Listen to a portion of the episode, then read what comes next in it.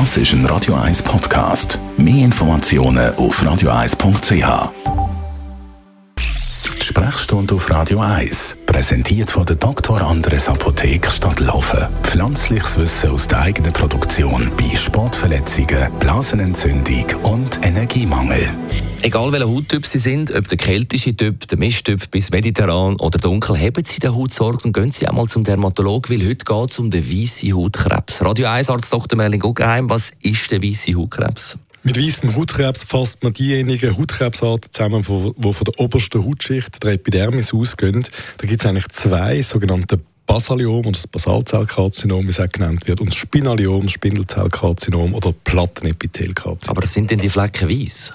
Ja, das ist eigentlich nicht richtig. Das ist eine Abgrenzung, so ein bisschen nomenklaturisch zum schwarzen Hautkrebs, zum Melanom.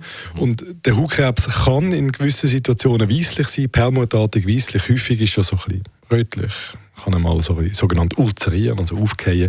Und die klassische weiße Plaque, die ist nicht die Regel. Und der kann ja überall auftreten, also es wird einem beim Dermatologen oder Dermatologin sogar ins Maul geschaut. Ja, das ist so. Es ist natürlich häufiger an, an den Sonnenterrassen, also Lippen, Nase, Stirn, Glatzen, die von uns, von Vinichen Glatzen tragen.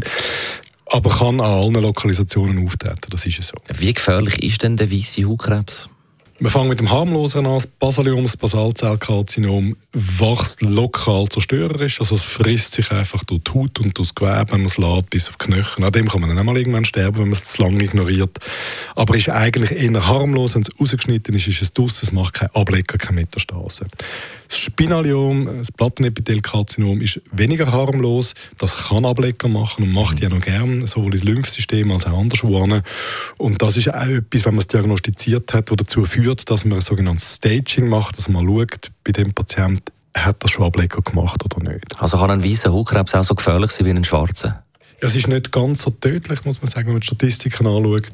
Aber es ist, äh, wenn es lange ignoriert und wenn es Ablecker macht, also irgendwann endlich, ja. Das heißt, dass man das dann nicht mehr überlebt. Besten Dank, Radio 1 Arzt Dr. Merlin Guggenheim über den weißen Hautkrebs.